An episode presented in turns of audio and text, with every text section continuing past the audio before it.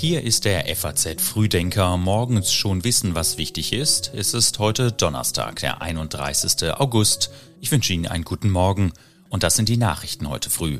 In Moskau sprechen der türkische und der russische Außenminister über Alternativen zum Getreideabkommen. Der nächste Putsch erschüttert Afrika und Nationaltrainer Hansi Flick nominiert seinen Kader für die Spiele gegen Japan und Frankreich. Zunächst aber die Meldungen aus der Nacht. Familienministerin Paus hat erstmals die genauen Auswirkungen der geplanten Kindergrundsicherung in Deutschland beziffert. Sie soll zwischen 530 Euro für die Kleinsten und bis zu 636 Euro für die Ältesten betragen. Nordkorea will während eines Manövers einen nuklearen Großangriff auf Südkorea simuliert haben. Laut staatlichen nordkoreanischen Medien sollte geübt werden, Zitat, das gesamte Territorium der südlichen Hälfte einzunehmen und verbrannte Erde zu hinterlassen. Und der Sturm Idalia traf als schwerer Hurrikan auf die Küste des US-Staates Florida, schwächte sich aber rasch ab und hinterließ nach ersten Einschätzungen weniger Zerstörung als befürchtet. Entwarnung geben die Behörden aber noch nicht. Die Texte hat heute Simon Hüsken geschrieben. Ich bin Sebastian Auer. Vermittelt die Türkei im Getreideabkommen. Nach dem Aus im Juli suchen Russland und die Türkei bei einem Treffen der Außenminister der Länder jetzt nach Alternativen zum Getreideabkommen. Wenn der türkische Außenminister Hakan Fidan heute seinen russischen Amtskollegen Sergei Lavrov in Moskau trifft, soll es auch um Alternativen für das im Juli von Russland aufgekündigte Getreideabkommen gehen. Laut russischem Außenministerium gibt es den Plan, dass Russland mit finanzieller Unterstützung aus Katar eine Million Tonnen Getreide zu einem ermäßigten Preis in die Türkei liefere, die dort verarbeitet und an die bedürftigsten Länder weitergeleitet würden. Zudem soll bei dem Treffen ein Besuch des türkischen Präsidenten Erdogan bei Putin in naher Zukunft vorbereitet werden. Unterdessen wurde der Flughafen in Pskov im Westen Russlands offenbar Ziel eines Drohnenangriffs. Laut der staatlichen Nachrichtenagentur TASS wurden bei dem Angriff vier Militärflugzeuge zerstört, auch aus anderen Regionen Russlands wurden Drohnenangriffe gemeldet. Im spanischen Toledo beraten die Außenminister der EU derweil bei einem informellen Treffen über neue Gelder für die Ukraine. Der EU-Außenbeauftragte Borrell hatte vorgeschlagen, das militärische Ausbildungsprogramm für ukrainische Streitkräfte deutlich auszuweiten. Zudem schlägt Borrell längerfristige Finanzzusagen für Kiew vor. Die Putschserie in West- und Zentralafrika reißt nicht ab.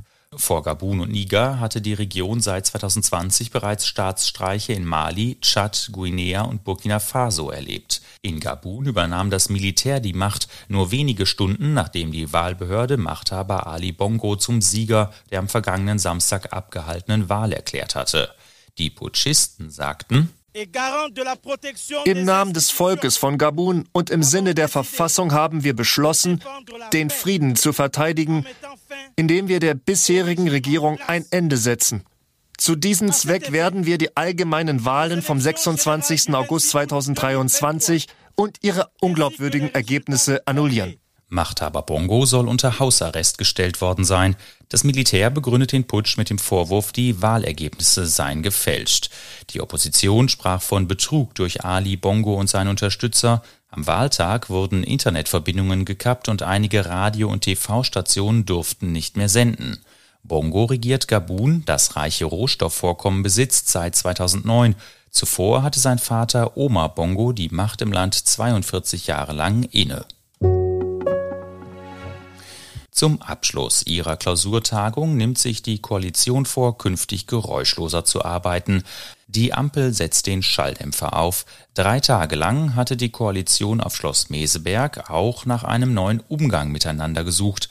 Wie das künftig aussehen soll, brachte Kanzler Olaf Scholz in der abschließenden Pressekonferenz auf folgende Formel. Wir werden hämmern und klopfen, aber mit Schalldämpfer. Das soll ja nicht mehr gehört werden. Die Liste der Beschlüsse von Meseberg ist lang, vom Wachstumschancengesetz über die Reform des BND-Gesetzes bis zu Eckpunkten für den Bürokratieabbau. Keine Erwähnung fand der Industriestrompreis. Man darf also gespannt sein, wann hier das erste Hämmern und Klopfen dann doch nach außen dringt. Auch die Flugblattaffäre um den stellvertretenden bayerischen Ministerpräsidenten Hubert Aiwanger machte nicht vor den Toren von Schloss Meseberg Halt. Kanzler Scholz forderte in dem Fall abermals Aufklärung und nannte das bisher Bekannte sehr bedrückend. Auch Finanzminister Christian Lindner äußerte sich.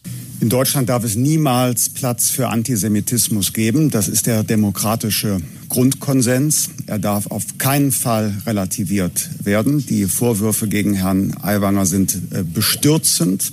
Und der äh, Umgang und die Aufklärungsbereitschaft sind in meinen Augen bislang nicht glaubwürdig. Der bayerische SPD-Chef Florian von Brunn forderte im FAZ-Podcast für Deutschland den Rücktritt von Aiwanger. Wir müssen die Demokratie vor Leuten wie Aiwanger schützen, so von Brunn. Der bayerische Wirtschaftsminister sprach am Mittwoch auf der Plattform X von einer Schmutzkampagne. Zuvor hatte das ARD-Magazin Report München unter Berufung auf frühere Mitschüler Aiwangers berichtet, dieser sei während der Schulzeit durch Hitler-Imitationen sowie das Zeigen des Hitlergrußes aufgefallen. Aiwanger selbst wies die Vorwürfe gegenüber der Bild-Zeitung zurück. Ihm sei nicht im entferntesten erinnerlich, sowas gemacht zu haben. In einem weiteren Statement sagte er, es ist auf alle Fälle so, dass vielleicht in der Jugendzeit das eine oder andere äh, so oder so interpretiert werden kann, was als 15-Jähriger hier äh, mir vorgeworfen wird. Aber auf alle Fälle, ich sage, äh, seit dem Erwachsenenalter, die letzten Jahrzehnte, kein Antisemit, kein Extremist, sondern ein Menschenfreund. Die Einschränkung, dass er zumindest im Erwachsenenalter kein Antisemit sei, sorgt allerdings direkt für weitere Diskussionen. Deutschlands Straßen und Brücken sind in einem alarmierenden Zustand. Eine Studie des Deutschen Instituts für Urbanistik beziffert den Investitionsbedarf auf hunderte Milliarden. Jede zweite Brücke ist im schlechten Zustand, ein Drittel der Straßen weist größere Mängel auf und auch beim ÖPNV-Netz gibt es deutliche Defizite. In einer Studie zeichnet das Deutsche Institut für Urbanistik ein düsteres Bild vom Zustand des kommunalen Verkehrsnetzes in Deutschland.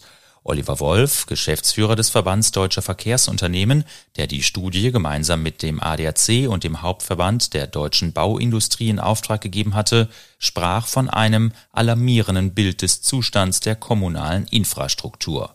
Den Finanzbedarf für den Erhalt und die notwendige Erweiterung des Straßen- und Schienennetzes werden auf insgesamt 372 Milliarden Euro beziffert. Allein 283 Milliarden Euro entfallen dabei auf die bestehenden kommunalen Straßen.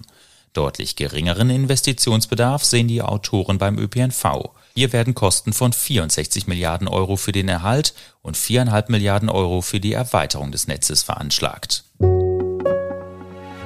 China und Indien streiten um eine Landkarte. Seit Jahren sind die beiden Länder um Gebiete im Himalaya im Streit. Nun veröffentlicht Peking eine offizielle Landkarte, auf der es sich die Gebiete einfach einverleibt. Dicke Luft also zwischen Delhi und Peking.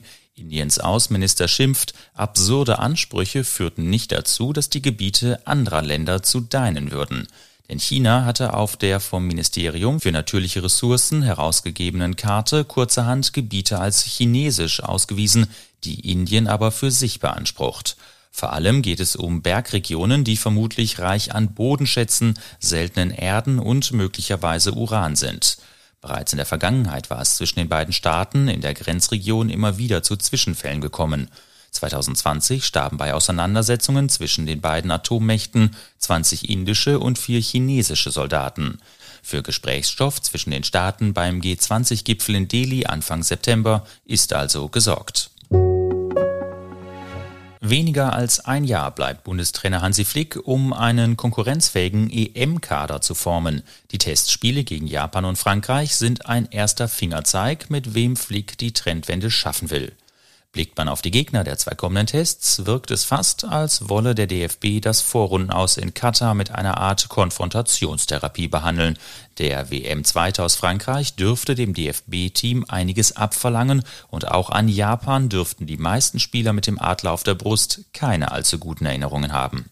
Seit vier Spielen wartet die Nationalmannschaft auf einen Sieg. Die taktischen Experimente gingen auch nach Flicks Auffassung, Zitat, in die Hose. Mit der für den Jahresanfang ausgerufenen Testphase soll aber nun Schluss sein. Und mit Blick auf die im kommenden Jahr anstehende Heim-EM warnt auch Sportdirektor Rudi Völler, die Mannschaft müsse mehr brennen.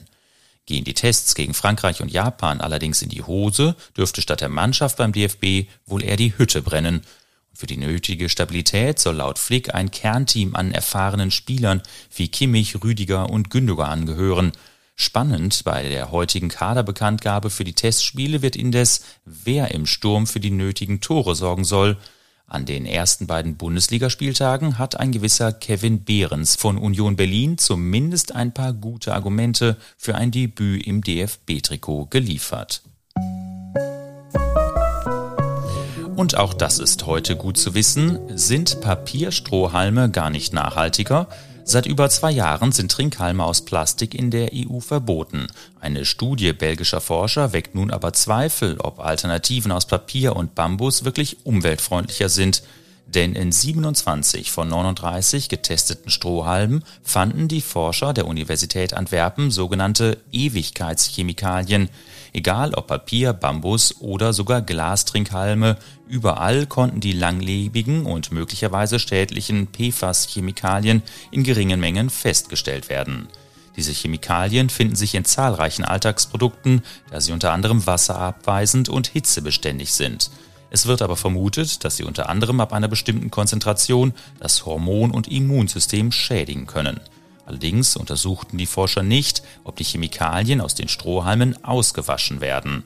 Umweltverbände fordern schon länger ein Verbot dieser Ewigkeitschemikalien. Und das war der FAZ Frühdenker für heute. Ich wünsche Ihnen jetzt einen guten Start in diesen letzten Augusttag. Den nächsten FAZ Frühdenker Podcast gibt es dann wieder wie gewohnt morgen früh pünktlich ab 6.